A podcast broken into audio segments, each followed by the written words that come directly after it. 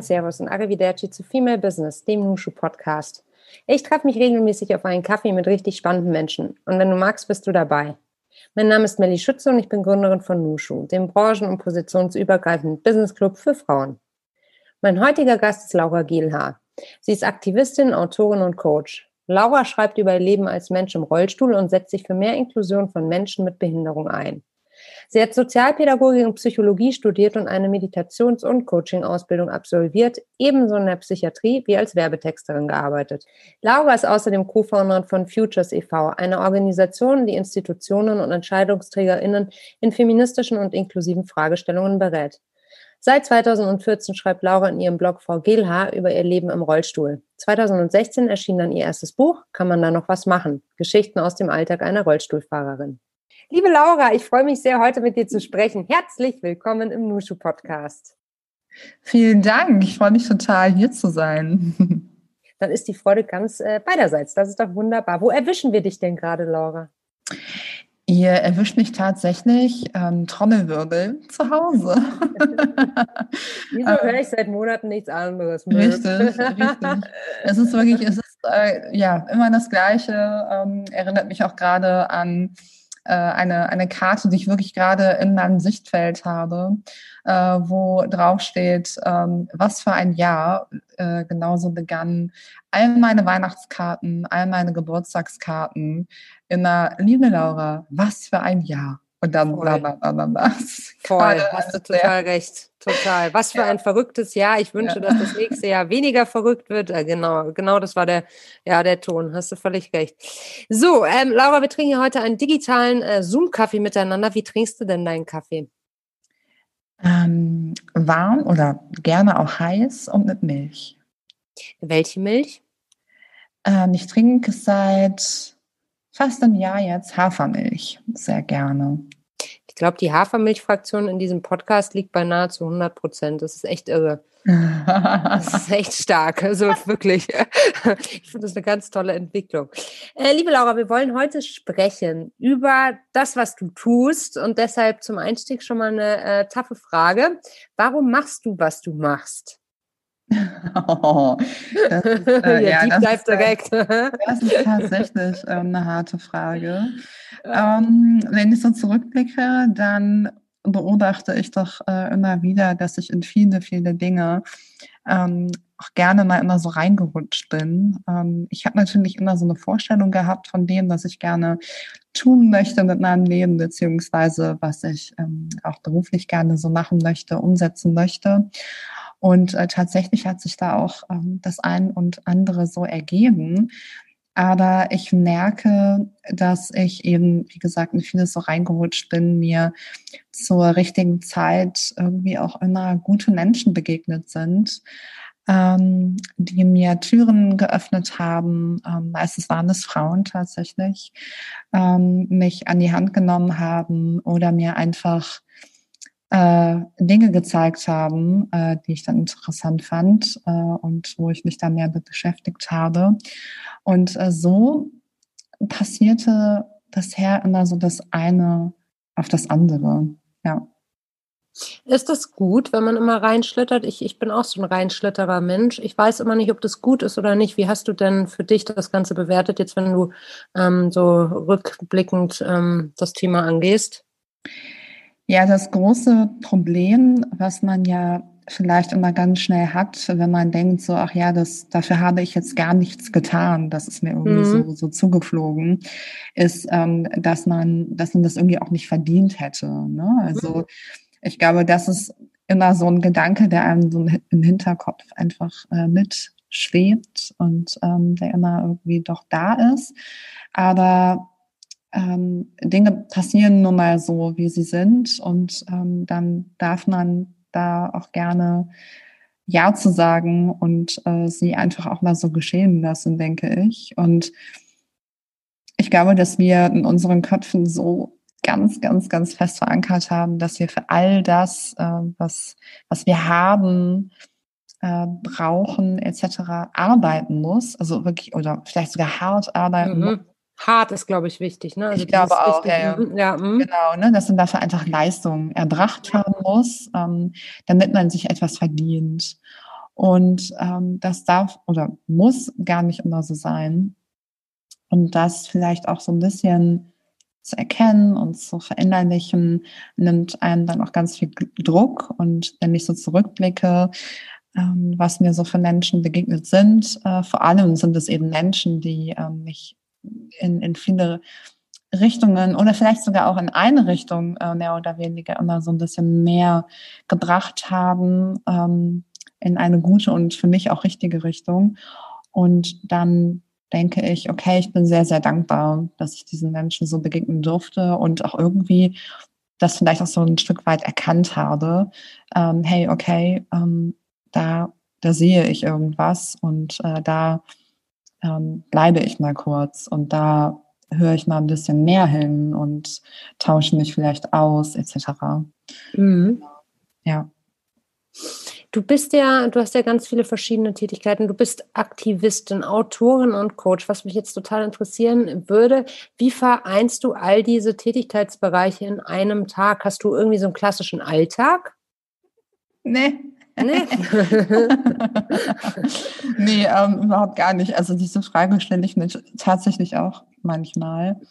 Ähm, aber äh, ich habe, äh, glaube ich, so mit, mit der Zeit auch immer so ein bisschen mehr gelernt, das auch einfach so zu akzeptieren, dass ich viele Dinge gerne mache und äh, in viele Dinge gerne meine Zeit stecke und daran arbeite.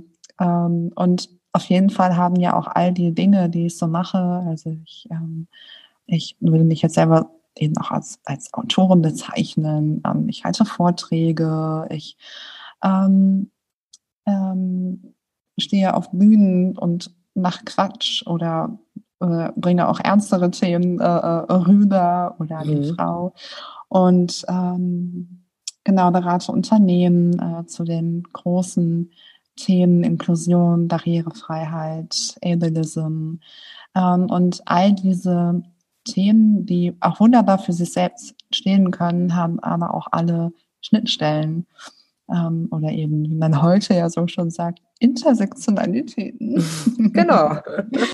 und äh, das ist, glaube ich, ein ganz großes ähm, Geschenk oder ein großes Potenzial ähm, eigene Werte, eigene Vorstellungen, Ideen, Meinungen ähm, in viele Kanäle irgendwie zu transportieren und sie einfach nach außen ja, zu kommunizieren. Genau. Und deshalb ähm, sehe ich da heute, glaube ich, mehr, vielleicht sogar einen Vorteil ähm, drin, dass ich ja viele Dinge einfach mache und äh, es macht mich nicht mehr irgendwie wahnsinnig oder ähm, ich habe auch nicht mehr das Gefühl, dass ich mich irgendwie rechtfertigen müsste, von wegen so, ja, daran machst du überhaupt irgendwas auch richtig oder so. Mhm. Ähm, nee, das, das, das mache ich nicht mehr. Und ich glaube auch, dass es ähm, einfach auch an, an, an unserer Zeit liegt. Ich glaube auch, dass es ja so dieser Begriff New Work ähm, da vielleicht auch ein ganz großes Thema ist und äh, wie man sich eben auch selbst in seiner Arbeit äh, definiert. Das ist natürlich auch immer eine Frage, ähm, in was brauche ich, um überhaupt zu leben und zu überleben? Ähm, welche Standards äh, setze ich mir ähm, in meinem Leben und wie finanziere ich die? Und wenn man das alles so rausgefunden hat, unter einen Hut bringen kann, ähm, ja, dann finde ich das eigentlich ganz cool. Ja. Das finde ich auch ganz schön cool. Was mhm. ich mega spannend finde, Laura, ich möchte ähm, auf einen Punkt zu sprechen kommen. Du hast ja irgendwann mal in der Vergangenheit eine Entscheidung getroffen, die heute eigentlich die Basis für deine Tätigkeit, für deinen Job, äh, für deine Jobs, für deine vielfältigen Jobs ähm, legt. Und zwar, dass du, dass du, dass du aufstehen willst, dass du, dass du dich positionieren möchtest für dein Thema für die Inklusion und für ein Leben im Rollstuhl, das aber auch ja sozusagen nicht das große andere Thema sein soll, also nicht nicht ähm, ein Makelthema. Das finde ich mhm. total faszinierend. Weil, wann kam dieser Moment? Und wann hast du auch gemerkt, okay, ich möchte mich das auch da, da auch beruflich mit auseinandersetzen? Mhm. Ähm, Oh Gott, wo fange ich da an? Ich glaube, ich muss da so ein bisschen in Urschleim anfangen. Dann starte da mal im Urschleim. Achtung. ähm, Bei Urschleim muss ich immer noch, kennst du noch früher von Mickey Mouse die Urzeitkrebse? Die gab's in, es gab, kennst du die nicht? Oh, ich glaube, da draußen die ein oder andere wird sich dran erinnern. Es gab früher doch diese, diese Mickey Maus Hefte am Kiosk zu kaufen. Ja, und manchmal waren da Urzeitkrebse drin. Die konnte man in ein Wasserglas packen und dann sollten die da draus erwachsen. Richtig krass eigentlich, ne? Und ähm, wenn du Urschlamm sagst, dann muss ich irgendwie immer an Urzeitkrebse von Mickey Maus denken. Also Sind das nicht diese Muscheln gewesen? Ich hatte immer, ich hatte so Muscheln ähm, die man in Wasserglas tat und dann haben die sich langsam geöffnet und dann ist daraus eine, eine Pflanze oder eine Blume gewachsen. eine sowas? echte Blume. Hm. Keine Ahnung. Ja, das ist vielleicht 80er, ne? Äh, man weiß es nicht so genau. Das sah nett aus. nee, die kenne ich jetzt wiederum nicht, die Muscheln. Aber mhm. da wird wahrscheinlich die eine oder andere sich auch zurückversetzt fühlen. So, sorry, also ähm, legt mhm. wieder los beim Urschlamm. Ja, genau. Ähm, ein, kurzer, ähm, ein kurzer Ausflug. Genau. Ähm, genau, also ich, ähm, ich wollte ursprünglich, ganz, ganz, ganz ursprünglich, ähm, schon als Kind äh, Schauspielerin werden. Und fand das immer äh, ganz toll, so, ähm, äh, klar, war natürlich erstmal dieser, dieser Star-Gedanke irgendwie so dahinter, aber dann ähm, hat mir auch die, die Bühne an sich sehr gefallen und ich war bei Theateraufführungen in der Schule, war ich immer so ganz, ganz vorne dabei. Also ich war da immer sehr, sehr heiß drauf und ähm, habe dann eben auch meistens ähm, irgendwelche Hauptrollen so bekommen und ähm, fand das immer ganz, ganz toll. Und dann, ähm, als es dann ernster wurde, als dann ähm, ähm, ja die, die Unterstufe äh, kam und man sich dann irgendwann mal äh, wirklich damit auseinandersetzen musste, ähm, wie es denn nach der Schule so weitergehen sollte und ich immer noch Schauspielerin werden wollte, hat man mir ganz ernst ähm, die Fragen gestellt, naja, Laura, wie soll das denn überhaupt gehen? Wie soll das denn funktionieren? Ich muss ganz kurz dazu sagen, ich bin äh, mit meiner Behinderung aufgewachsen. Ich ähm, bin ans Gymnasium gegangen ähm, und war dort das einzige Kind mit einer sichtbaren Behinderung. Und ich habe eine Muskelerkrankung und bin damals in der Schule einfach schon so gehumpelt. Also man sah mir irgendwie an, okay, da ist irgendwas so. Oder die, die kann nicht so gut Treppen laufen, die humpelt so ein bisschen. Ja, irgendwas, irgendwas ist da. Und ähm, und äh, genau, und deshalb, ähm, weil das eben sichtbar war und äh, weil ich dann eben auch diese, ähm, ja, oder als, als behinderte Schülerin einfach galt und auch so benannt wurde, ähm, ähm, gab es eben ganz, ganz viele Bilder beziehungsweise Vorstellungen von dem, wie ich sein sollte, wie ich mich ähm, zu verhalten habe, ähm, wie meine Zukunft so aussieht, etc. etc. Und dann fiel natürlich dieser Wunsch, also wirklich so mein tiefster, innigster Wunsch, Schauspielerin zu werden, überhaupt nicht in diese ganze, in diesen ganzen Rahmen ähm, Behinderung rein. Und mir wurden dann Fragen gestellt wie, ähm, naja, wie willst du das dann machen? Ähm, bei einer Schauspielausbildung äh, muss man eben auch tanzen können. Und ja, das ist gewiss so. Ähm, auch heute noch, keine Ahnung. Ähm, aber ich dachte mir so, naja, dann tanze ich halt nicht oder ich tanze irgendwie anders. Also irgendwie Rollstuhl oder sowas, keine Ahnung. Also irgendwie muss es doch Möglichkeiten geben. Aber diese Möglichkeiten gab es irgendwie nicht. Also es gab auch damals in Deutschland und ich glaube, es ist sogar noch heute so. Ich habe mich da jetzt auch seit, ähm, das stimmt, sechs, sieben, acht Jahren nicht mehr mit auseinandergesetzt, aktiv. Ähm, aber damals war es doch so, es gab keine Schauspielschule in Deutschland, die barrierefrei war. Und, oder wo eben die, die Schauspielausbildung eben auch inklusiv irgendwie aufgebaut war, gestaltet war, etc. Und äh, somit war eigentlich für mich irgendwie sehr schnell klar, okay, dann werde ich eben keine Schauspielerin, äh, jedenfalls nicht auf dem Ausbildungsweg. und äh, dann habe ich halt angefangen zu studieren, bin nach Holland gegangen und dann Sozialpädagogik studiert und äh, bin dann, was ich auch toll fand, ne? also ich saß da jetzt nicht rum und habe meiner Schauspielkarriere hinterher geheult, aber es war dann eben ein anderer Weg, äh, den ich gegangen bin, den ich aber auch toll fand und den ich selbst für mich auch erwählt habe. Und ich bin dann damals in meinem Erasmus-Jahr bin ich dann nach Berlin gegangen ähm, ganz lustig und äh, war dann eben als Auslandsstudentin aus Holland ähm, in, in Berlin. Und äh, ich habe mich so in diese Stadt verliebt, dass ich mehr oder weniger da geblieben bin oder hier geblieben bin. Ich lebe ja auch heute noch hier.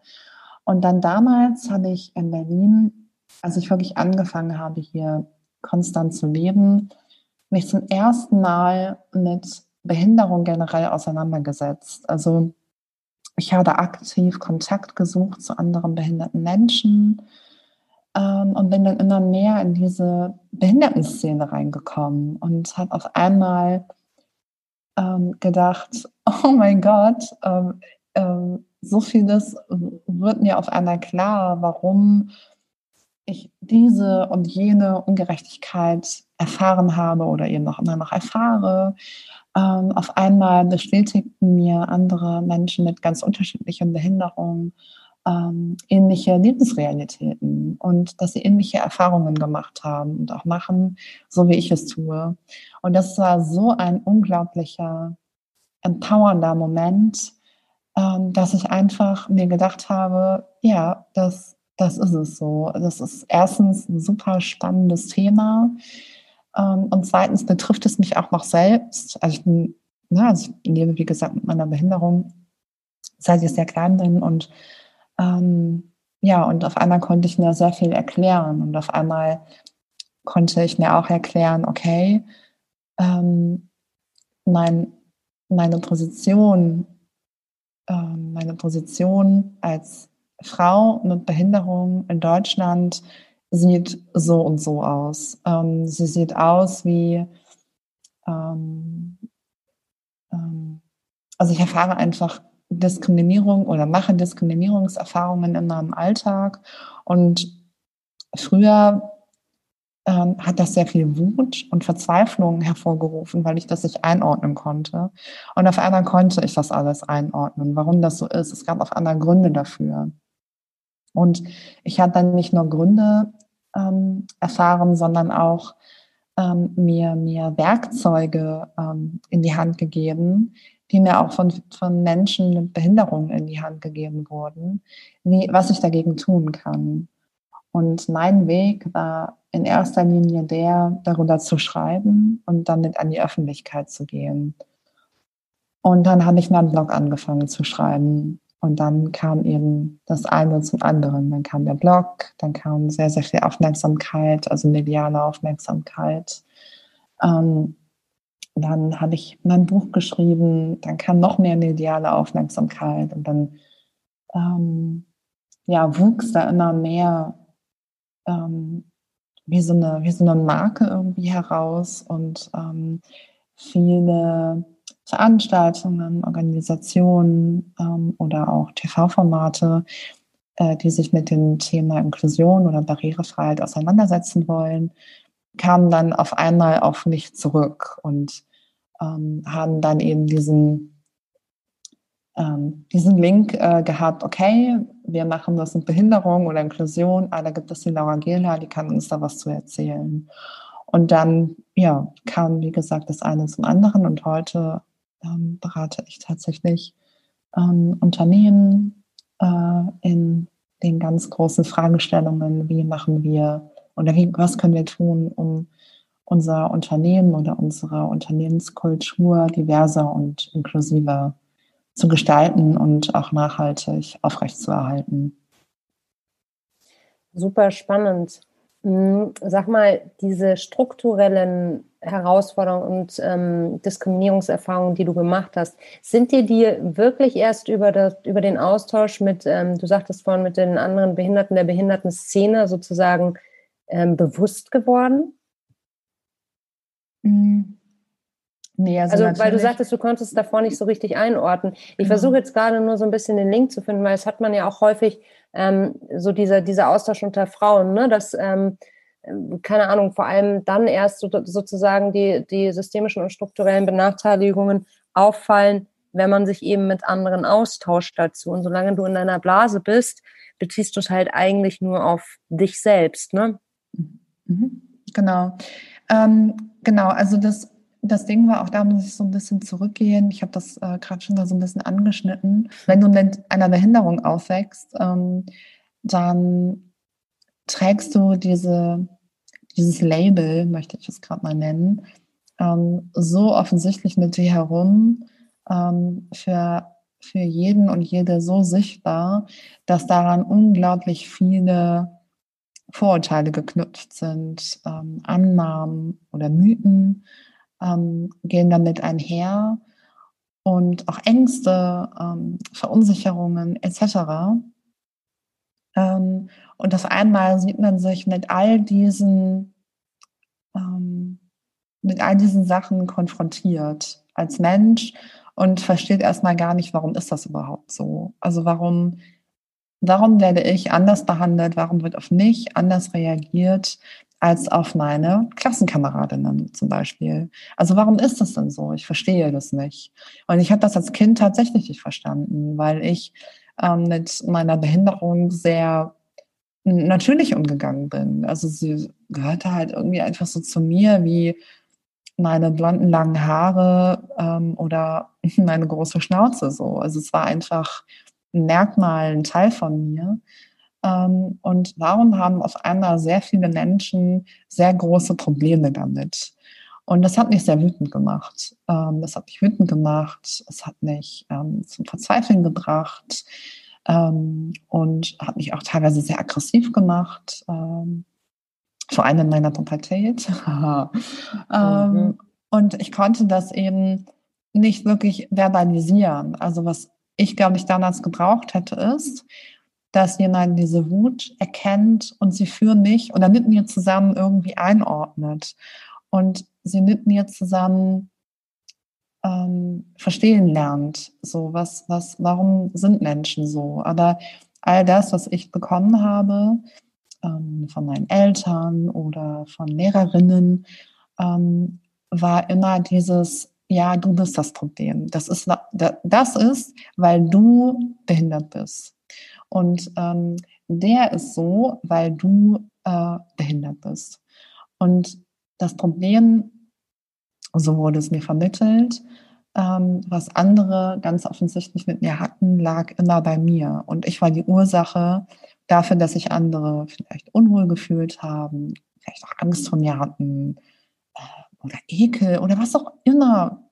Auch positive Sachen, ja, so krasse Euphorie, ähm, dass ähm, ich ständig eben auch angefasst wurde, ungefragt und ähm, genau. Und, und das alles konnte ich aber nicht, nicht einordnen und oder verbalisieren. Und ähm, all das, was was das mit mir gemacht hat, waren, ähm, war das Auslösen von Gefühlen, von sehr krassen Gefühlen.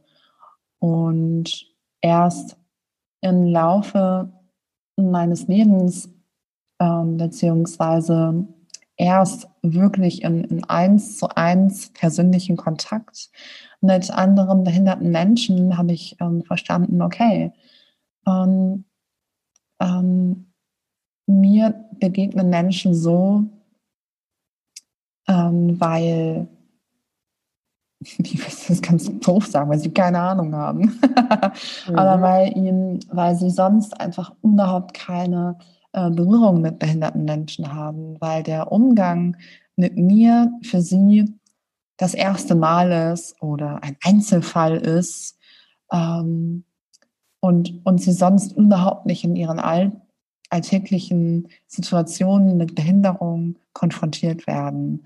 Es findet ja auch nicht statt. Es findet ja auch nicht in den Medien statt, beziehungsweise wenn es in den Medien stattfindet, werden da eben sehr krasse Stereotype bedient, ähm, gegen die ich mich dann eben auch wehren muss als Frau mit Behinderung. Ähm, dazu vielleicht gleich noch mehr. Ja. Ähm, Und genau, also, ne, also dieses, diese Diskriminierung, die ich erfahren habe, hätte ich erstmal nie eine Diskriminierung begründen können, weil mir vermittelt wurde, dass ich das Problem bin. Und äh, mir wurde, wie auch vielen, vielen anderen behinderten Kindern, auch heute noch, ähm, vermittelt, dass wir das Problem sozusagen sind. Also der Blick auf Behinderung selbst ist in Deutschland sehr medizinisch geprägt. Ähm, du hast eben eine Diagnose und diese Diagnose muss dann irgendwie geheilt werden. Äh, während in, in anderen Ländern, zum Beispiel in Großbritannien, das soziale Modell von Behinderung weit verbreitet ist. Das bedeutet, dass der Mensch, der behinderte Mensch an sich, ähm, so in Ordnung ist und so sein gelassen wird, wie er oder sie ist. Ähm, und dass die Umwelt sich an die Bedürfnisse der einzelnen Menschen oder der, der Behinderungsarten, die da eben sind, die es eben gibt, ähm, orientieren muss und äh, sich dementsprechend verändern muss. Äh, sprich, ähm, während ich hier in Deutschland äh, vor äh, einer Treppe stehe, die mich äh, zu einer U-Bahn-Station eigentlich runterbringen soll, ähm, ist es in, in, in Großbritannien klar im Gesetz geschrieben, das ist es ja auch, aber hier wird es nicht so richtig umgesetzt mit der Inklusion, ähm, dass ähm, Menschen mit Behinderung eben das Recht haben, äh, U-Bahn fahren zu dürfen oder, oder eben U-Bahn zu fahren. Und, ähm, und das macht eben sehr viel mit dem Selbstbewusstsein, mit der ähm, Präsenz von behinderten Menschen im Alltag. Also zum Beispiel, klar, wenn die U-Bahnhöfe barrierefrei sind, können sich natürlich auch viel mehr Menschen mit Behinderung äh, öffentlich fortbewegen. Und dann begegnen wir natürlich auch viel mehr Menschen mit Behinderung. Das ist, das ist das eine schließt das andere eben mit ein. Und ähm, aber wenn eben diese Barrierefreiheit nicht gegeben ist, also sie ist ja nicht nur in Deutschland nicht in den öffentlichen Verkehrsmitteln gegeben, oder eben noch nicht zu 100 Prozent, sondern eben auch an, an Schulen, ähm, an Ausbildungsstätten, an Universitäten, ähm, an Schauspielschulen, am ersten Arbeitsmarkt ähm, oder eben auch ganz einfach ähm, in, in Freizeitangeboten, Kulturangeboten. Ähm, und wenn diese Barrierefreiheit eben nicht gegeben ist, dann finden behinderte Menschen an diesen Orten auch einfach nicht statt, weil sie es nicht können. So. Mhm.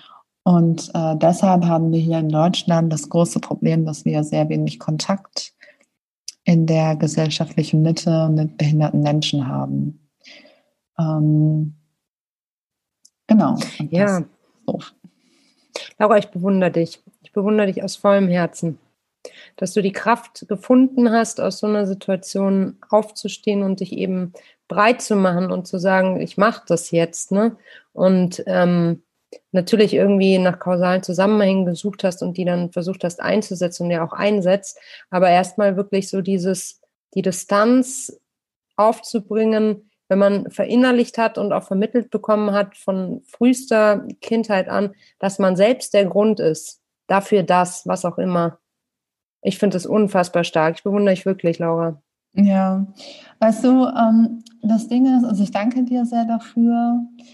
Ähm, Dafür brauchst du nicht danken, das ist einfach krass.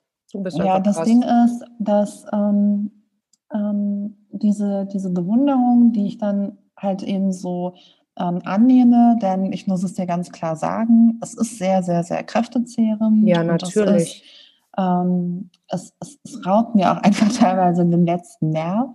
Klar. Ähm, denn klar, man kann sich das, glaube ich, auch wenn man auch nur einen, einen Funken von Empathie hat, irgendwie vorstellen, dass es ähm, sehr traurig und mühsam ist, ähm, für Rechte kämpfen zu müssen, die für alle anderen selbstverständlich sind. Ähm, aber ähm, was ich auch immer gerne sage und auch hier nochmal sagen möchte, so ähm, Bewunderung bringt mich auch an dem Punkt nicht wirklich weiter, nee. weißt du? Also klar, empowert mich das in diesem Moment, ja, und ich ja. bin dir dann eben auch dankbar und das kannst du ja auch total gerne annehmen. Aber was nicht ähm, weiterbringen würde und auch viele, viele andere Menschen weiterbringen würde, ist ähm, das aktive Mitdenken von inklusiven Lösungen. Ähm, und da reicht es mir auch schon, oder nicht nur mir, aber es reicht da vielleicht auch schon, sich selbst einmal zu fragen, habe ich eigentlich Freundinnen, die eine Behinderung haben? Habe ich eigentlich Arbeitskolleginnen, die eine Behinderung haben? Meistens ist dann die Antwort, hm, nee, eigentlich mhm. nicht. Und warum ist das eigentlich so? Ähm, denn es gibt, also jeder zehnte Mensch in Deutschland ist laut Statistik ähm, behindert beziehungsweise lebt mit einer Behinderung. Mhm. Und das sind ganz schön viele Menschen. Ja, absolut. und, ähm, und auch ich frage mich das als, als Frau im Rollstuhl, die sich sehr viel in der Öffentlichkeit oder einfach auf der Straße eben bewegt. Ey, wo sind die ganzen behinderten Menschen eigentlich? Mhm. Wo, wo treffe ich die eigentlich? Naja, in, in den ja. ganzen Behindertenwerkstätten, Arbeitsplätzen mit äh, und ohne Barriere, nee, mit Barrierefreiheit ähm, ich habe gelesen, dass du genau sagst, dass diese Einrichtungen eine systematische Ausgrenzung eigentlich nur fördern. Mhm. Ähm, also bei mir im Gymnasium war es äh, schon so, dass Hörbehinderte ähm, mit uns unterrichtet wurden. Wir waren ganz normal in, in Klassen eingeteilt und es war auch total gut. Ähm, aber scheinbar scheint es noch nicht die Regel zu sein, ne? Ja, ja, genau. Also klar, mal, was ist denn, also du würdest jetzt sozusagen von vornherein ähm, dafür plädieren, dass all diese separaten Einrichtungen dass es die nicht mehr gibt? Mm.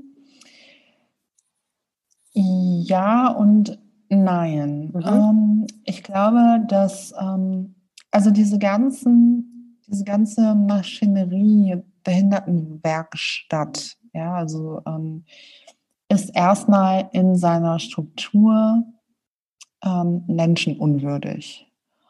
Und was ich mir wünschen würde, beziehungsweise ähm, was, was helfen würde, wäre, ähm, wenn wir hinterfragen, und das kann in dem Sinne eigentlich nur die Politik selbst tun, weil sie auch dann diejenigen sind, äh, die das letztendlich umsetzen müssen, ähm, durch Gesetze, durch Antidiskriminierungsgesetze, ähm, dass man sich fragen oder dass man diskriminierende Strukturen dort aufbrechen muss ähm, und das ist zum Beispiel, ich nenne jetzt einfach mal so ein paar Eckdaten. Gerne, ja.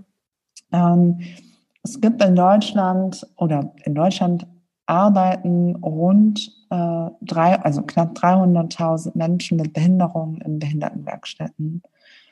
Ähm, und diese Menschen ähm, verdienen im Monat durchschnittlich 180 Euro. Ähm, mein Bruder, der ähm, hat selbst in so einer Behindertenwerkstatt ähm, gearbeitet, also arbeiten müssen, denn es arbeiten ja auch nicht behinderte Menschen in Behindertenwerkstätten, die darauf achten müssen, dass die behinderten Menschen arbeiten. Und ähm, mein Bruder ähm, hat ebenfalls in einer äh, Werkstatt für behinderte Menschen arbeiten müssen und hat, ich glaube, 170 Euro äh, im Monat, also knapp 170 Euro äh, mit nach Hause genommen. Und wenn man sich dann einfach mal vorstellt, ähm, dass eigentlich das Ziel dieser Behindertenwerkstätte ist, Leute an den ersten Arbeitsmarkt zu bringen, ähm, dass das aber dann im Schnitt ähm, gerade mal oder noch nicht mal ein Prozent dieser Menschen schaffen, laut Statistik dann ist das schon eine ziemlich, ähm, eine ziemlich krasse Ansage. So. Und dann Voll. ist das eigentlich die beste Aussage dafür, dass dieses ganze System gescheitert ist. Und, ähm, und es wird trotzdem nichts dagegen getan. Ähm, diskriminierende Strukturen bleiben weiterhin vorhanden. Wie gesagt, ähm, ich nenne es gerne, was die Leute dort monatlich verdienen, Hungerlohn. Ähm, denn stell dir vor, was man mit 180 Euro im Monat machen kann. Nichts. Ja. ja. Ähm, und dann kann man sich eben keine eigene Wohnung leisten. Man kann es sich nicht leisten, äh, mit Freundinnen ins Kino zu gehen. Ähm, einkaufen zu gehen, shoppen zu gehen. Ja, sichtbar zu sein. Ja, einfach sichtbar zu sein. Ja, absolut. Mhm. Genau. Mhm. Und somit bleiben diese Menschen ähm, immer unter sich und äh, leben in einer Parallelwelt, von der wir als Mehrheitsgesellschaft einfach nichts mitbekommen. Ein ganz aktuelles Beispiel, ähm, ich möchte da auch gar nicht so intensiv drauf eingehen, weil es mich so uff, unglaublich äh, wütend und sehr, sehr, sehr, sehr traurig macht. Ähm, in Düsseldorf ist gerade ein, ein unglaublicher Skandal eigentlich an die Öffentlichkeit gekommen oder ans Licht gekommen. Er wurde auch kurz öffentlich diskutiert und zwar wurden in Düsseldorf ähm, mehrere Fälle von Missbrauch ähm, erkannt oder, oder wurden aufgedeckt, äh, die eben auch diesen Lockdown, äh, denke ich, äh, geschuldet sind. So stand es jedenfalls in einem oder anderen Artikel ähm, wo Menschen eingesperrt wurden und an ihre Betten gefesselt wurden, ähm, etc., etc. Und ich denke mir, okay, wenn ich abends den Fernseher anmache, Tagesschau gucke, äh, ZDF heute, ich weiß es nicht, you name it, wird darüber nichts berichtet. Also kein einziges Wort wird darüber verloren. Und wenn du recherchierst, dann findest du vielleicht zwei oder drei Artikel in irgendwelchen ganz, ganz, ganz kleinen Magazinen oder, oder Medienanbietern. Und, ähm, und das, finde ich, ist ein so großes Zeichen dafür, dass, dass wir in unserer Denke behinderte Menschen ähm, überhaupt nicht berücksichtigen in unserem alltäglichen Leben, ähm, einfach nichts von ihnen mitbekommen. Und solange das so bestehen kann, solange weiterhin äh, behinderte Menschen in ihrem eigentlichen ja Zuhause, wo sie sich sicher fühlen sollten, an ihr eigenes Bett gefesselt werden, hm, dann äh, glaube ich, läuft da sehr, sehr viel schief. Und eigentlich müsste man dafür Menschen äh, verurteilen und äh, an, an die Strukturen selbst gehen, um sie schnellstmöglichst aufzubrechen. Und das ist die Aufgabe der Medien ähm, und letztendlich der Politik. Was kann jeder Einzelne von uns tun? Was denkst du? Also diese, das, das Hinterfragen ist natürlich, ähm, das habe ich verstanden. Mhm. Ähm, und ja, bei mir ist es genauso, wie du vorausgesagt hast. Eigentlich habe ich keine behinderten Menschen in meinem Umfeld. Mhm. Ähm, ich muss in die Analyse gehen, warum das so ist. Mhm. Das wird aber sicherlich eine Weile dauern. Mhm. Was kann ich noch machen? Politischer sein. Ähm, was das glaube, Thema Was ganz, ein ganz, ganz einfacher Schritt, den glaube ich, jede und jeder gehen kann, der die ein, einen Internetzugang hat, mhm. beziehungsweise mhm. auf Social Media unterwegs ist, ähm, Menschen mit Behinderung auf Instagram folgen, auf Twitter mhm. folgen. Ähm, ich, ich selbst lerne immer noch so viel dazu, was das Thema Inklusion und Behinderung angeht. Es ist ja auch ein Thema, was einfach nie aufhört, sich äh, weiterzuentwickeln. Mhm. Ähm, in den letzten Jahren sind vor allem durch Social Media starke ähm, behinderte Stimmen äh, gewachsen, laut geworden und sichtbar geworden. Ähm, und das ist so, das ist so, so gut, weil auf so viele vielfältige Lebensrealitäten dadurch aufmerksam gemacht wird. Und man muss sich das ein bisschen so vorstellen. Ähm, was ich ganz oft erlebe, ist, dass, dass äh, Nichtbehinderte ganz schnell ähm, in, in, in, so, vielleicht sogar in so Schockstarren äh, geraten, wenn sie auf behinderte Menschen treffen. Mhm. Ähm, mir geht das nicht mehr so, aber auch ich empfinde Unsicherheiten. Und zwar mhm. Behinderungsarten ähm, gegenüber, die ich vielleicht noch überhaupt nie gesehen habe. Und diese Unsicherheit, ähm, vielleicht sogar auch, auch Ängste, die darf man sich erstmal zugestehen. Ja, man muss sich dann in diesem Moment, muss man sich nicht direkt schlecht und, und, und beschämend fühlen. Man kann das auch ganz nüchtern einmal hinterfragen. So, ja, warum, warum ging es mir gerade so? Und Mann, mhm. warum macht mich das denn gerade so unsicher? Und dann kommt man ganz, ganz schnell auf diese Antworten wie, ähm, ja, okay, weil ich sowas halt noch nie gesehen habe und weil ich es gerade wirklich zum ersten Mal sehe. Und so geht es jedem Menschen, ob mit oder ohne Behinderung. Also mir geht es auch so. Und ähm, mir geht es sogar so mit anderen Rollstuhlfahrenden Leuten. Mhm. Ähm, weil natürlich auch nicht jede und jeder der, die im Rollstuhl sitzt, ähm, gleich ist. Ja, gleiche Bedürfnisse, Probleme, Wünsche, Träume hat. Ja, das ist ganz erstmal logisch, weil ja eben auch wir in erster Linie Menschen sind, die einfach sehr, sehr unterschiedlich sind. Ähm, und das wurde mir eben auch durch, durch Social Media noch einmal mehr klar und noch mehr bewusst, dass Menschen mit Behinderungen in sich selbst, also in, in ihrer Gruppe oder wir in unserer Gruppe nochmal selbst so viel ähm, Diversität mitbringen. Ähm, Gott sei Dank. Ja, Gott sei Dank, von mhm. der wir lernen können und äh, von, von der wir ähm, oder mit der wir wachsen können. Ähm, und deshalb äh, ist das so ein wunderbarer Lernprozess, äh, wo mhm. man auch gut Hand in Hand miteinander gehen kann. Und ich würde jedem und jeder empfehlen, sich mit den Lebensrealitäten behinderter Menschen auseinanderzusetzen. Und äh, denn es ist, der Zugriff darauf ist einfacher geworden in mhm. den letzten Jahren, denn es sind tatsächlich immer mehr Menschen mit Behinderungen ähm, an die Öffentlichkeit gegangen, was so, so, so gut ist. Ja. Was viel Mut erfordert.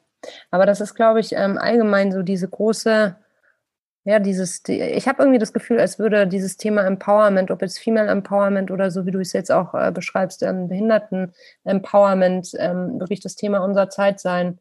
Raus aus der Nische, eben nicht mehr dieses äh, Minderheitendenken, ne? Ähm, sondern einfach das Bewusstwerden und sicherlich hat Social Media da auch ähm, dem Ganzen irgendwie so ein Turbo gegeben, ne? Ja, total. Wobei ich auch glaube, ähm, dieses Minderheitendenken, ähm, finde ich gerade auch noch gar nicht so schlecht. Also ich würde das, glaube ich, gerade noch gar nicht so ähm, negativ äh, betrachten, weil ich es gerade, ich spreche jetzt für mich, ich mhm. fühle mich gerade sehr, sehr wohl auch in, innerhalb dieser, dieser Gruppe. Ähm, also in, in, innerhalb der Behindertenbewegung zum mhm. Beispiel und äh, oder eben auch in einem Freundeskreis, wo eben auch viele Personen mit unterschiedlichen Behinderungen sind. Und ich glaube, dass wir auch gerne von, von weiterhin von äh, behinderten Menschen, von Menschen mit Behinderungen ähm, sprechen müssen und, und mit ihnen sprechen müssen. Denn Fakt ist nun mal, dass wir sehr viele unterschiedliche Diskriminierungserfahrungen machen und die mhm. machen wir ja nicht, weil wir behindert sind, sondern weil es eine Mehrheitsgesellschaft gibt, ähm, die sich auf ihre Norm einfach äh, äh, eingeprägt hat und, und auf, auf weiterhin auch auf ihrer Norm äh, sitzt und ähm, da eben sehr wenig Spielraum lässt für Veränderungen. Und deshalb ähm, äh, finde ich es gut, auch weiterhin darauf aufmerksam zu machen, hey, ähm, äh, ich bin Laura und ich bin äh, behindert, ich bin eine Frau mit Behinderung. Ähm, und das ist wichtig, dass du und dass ihr das wisst. Ähm, denn schaut mal, ich mache die und die Diskriminierungserfahrungen. Äh, und so und so könnt ihr mit dafür arbeiten und sorgen, äh, dass ich Gleichberechtigung erfahre und äh, alle anderen auch in diesem selben Atemzug ebenfalls Gleichberechtigung erfahren. Mhm. Stark. Stark, stark, stark. Viel Input, Laura. Vielen Dank dafür. Ja, ich kann jetzt auch nicht mehr. Spielst das glaube ich. ich habe aber noch nicht, ich habe noch eine Runde Quick and Dirty mit dir vor. Kannst ja, du noch? Komm. Ja, klar. Gut. Ja, nee, nee, nee, ich kann auf jeden Fall noch. ja, ja, ja, ja, es ist echt, also ich meine, und du, du machst es ja, du, also ich meine, es ist ja auch immer so die Schwierigkeit, ne? Du als Betroffene musst jetzt die Kraft aufbringen, jemand, der nicht betroffen ist, die Dinge zu erklären, was ja auch schon wieder so absurd ist, ne? Ähm, ja, es ist super ätzend. Äh, ich weiß, mir total leid, aber ja, ja. Trägt. Wobei ich auch gerne diese Verantwortung ähm, abgebe und ähm, äh, nicht behinderte äh, weiße Menschen dafür arbeiten lassen möchte oder ihnen diese Verantwortung auch gerne aktiv äh, wieder zurückgebe und äh, sie daran arbeiten lassen möchte. Total, total. Ich kann das gut nachvollziehen. So, quick and dirty. Es geht so eine Frage, eine Antwort deinerseits. Am besten nur ein Satz. Wenn du es nicht hinkriegst, auch nicht so schlimm. Mhm. Alrighty, bist du bereit? Ja. Ja, gut. Was war der Moment, der für dich dein bislang größtes Erfolgserlebnis war? Mhm. Ich hatte viele Erfolgserlebnisse, aber ich glaube, ich möchte den einen nennen, weil er auch wunderbar jetzt anschließt an das, was ich schon mal oder schon jetzt in der Stunde ein bisschen erzählt habe. Ich habe tatsächlich ähm, knapp drei Jahre Theater gespielt hier in Berlin und äh, war Mitglied einer Theatergruppe der Friedrich-Ebert-Stiftung und äh, war sogar auf Theatertournee und habe mir somit tatsächlich doch noch meinen Traum ein bisschen erfüllt, ähm, ein bisschen zu Schauspielern. Super. Und die Bühne rockst du ja eh regelmäßig. Also die, the stage is yours. Ja. Welche Situation in deiner Karriere würdest du heute anders angehen als damals? Ich würde mich heute ähm, professioneller beraten lassen ähm, in Bezug auf Karriereschritte. Ähm, ich lasse mich auch gerade, ganz zufällig hatte ich gestern mein aller, allererstes Coaching in meinem Leben, mhm. äh, was ich selbst bekommen habe. Und, du bist ja auch Coachin. Ja, richtig. Und ich habe, also ich habe mich auch schon mal hier unter so coachen lassen, aber es war so mhm. während meiner während meiner anderthalbjährigen Ausbildung, das dann halt so mal mit, mit anderen Auszubildenden. So kollegiales Coaching mäßig. Richtig, genau, mhm, mhm. hätte. Aber ich habe tatsächlich gestern mein aller, allererstes professionelles Coaching bekommen. Ähm, und ich habe mir dann gestern gedacht, so, oh Mann, ey, warum hast du das nicht schon viel, viel, viel früher gemacht? Ähm, aber ja, besser spät als nie, ja. Was war dein größtes Learning in den letzten zwei Jahren?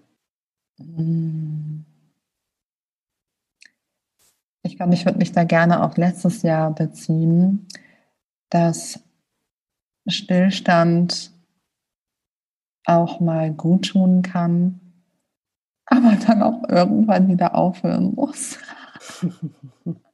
Also Learning war sozusagen Ruhe tut der Laura auch mal gut, aber nicht zu lange. Ja, richtig. Also so diesen, okay. Hm. diesen Leistungsdruck ähm, von außen nicht mehr so spüren mhm. zu müssen. Ähm, das hat mich erst, hat mich das total irritiert im ersten Lockdown. Und dann habe ich gesagt so, ja, okay, du kannst ja gerade sowieso nichts daran ändern. Und äh, dann kann ich jetzt auch einfach mal so ein bisschen mehr in den Tag rein leben und einfach mal äh, nichts tun und mhm. keine Termine haben. Ähm, Genau, und das war dann ganz schön, so diese Erkenntnis, aber ja, irgendwann ähm, tut mir dann Druck auch wieder so ein bisschen gut, merke ich gerade, vor allem mhm. gerade. Mhm. Wenn du eine Sache auf der Welt sofort ändern könntest, welche wäre das? Eine Sache auf der. Hm. Oh Gott, da kommen mir so viele in den in den Sinn und ich denke gerade ganz, ganz groß, ähm, was vielleicht ein Fehler ist, aber vielleicht auch nicht. Ähm, ich glaube, dann würde ich tatsächlich, ähm, dann hätte ich mir tatsächlich eine ein, ein öffentliches Vorbild äh, gewünscht, ein weibliches öffentliches Vorbild gewünscht, die eine Behinderung hat in meiner Kindheit oder in meiner Jugend. Ähm, sei es ähm, in den Medien gewesen, sei es eine Sprecherin gewesen in der Tagesschau, sei es ähm, eine Ministerpräsidentin ähm, mit sichtbarer Behinderung. Ich glaube, dass mir das sehr, sehr viel gegeben hätte an, an Empowerment und an Selbstverständlichkeit, ähm, so sein zu dürfen, wie ich es bin und mir Ziele, berufliche Ziele zu überlegen, die ebenfalls in, in diese Richtung gegangen wären, wie eben dieses Vorbild. Wow, ja. Bist du Feministin und falls ja, wie ist deine Definition von Feminismus? Ja, oh Gott. Ähm, also ein langes äh, Überlegen soll jetzt keine Zweifel irgendwie aufkommen lassen. ich ähm, bezeichne mich auf jeden Fall als ähm, Feministin. Und Feminismus bedeutet für mich ähm, in erster Linie ein besseres Leben für alle mit äh, Gleichberechtigung und Chancengleichheit.